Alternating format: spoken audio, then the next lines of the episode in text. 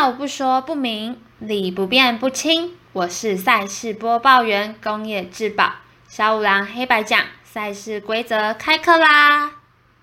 不让分，让分，让人傻傻分不清。让我们透过下面的状况句为您举例说明。赤井，我们来玩二 K 二一吧。好啊，那我要选勇士队的名人堂。你选谁都一样，因为我的太阳队一定会赢。经过一番激烈的对战，太阳以一百二十四分大胜勇士一百分。我觉得这样太不公平了吧？自保你比较常玩，应该要让我一些分数才对。好吧，反正我第一场赢那么多，下一场我让你二十分。可以啊，可是如果我刚好输二十分的话，这样怎么算输赢啊？难道要算平手吗？篮球哪有平手这回事啊？不然我让你二十点五分，这样如果你输在二十分内，都算你赢；但如果你输二十一分以上，就是我赢哦。好啊，那你不要小看我诶。第二场说不定我可以赢爆你，看我勇士打爆你的太阳队。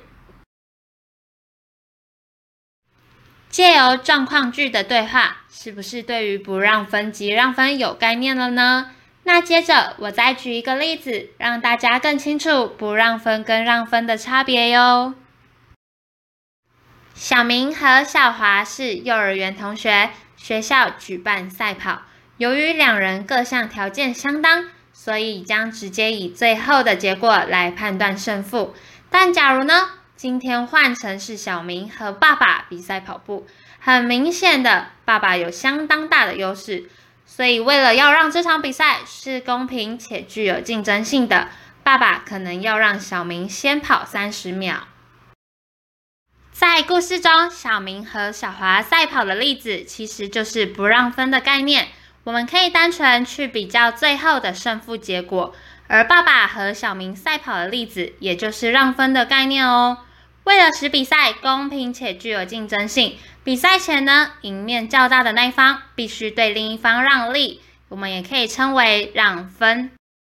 以上就是对不让分及让分的简单说明，掌握赛事规则的基本概念，方便理解让分在不同运动的呈现。而不让分最简单，因为赢了就是赢了。胜负是科学与逻辑永远无法解释的。提醒各位客官，投资理财都有风险，打击微微，请量力而为。我是播报员工业质保，我们下次见。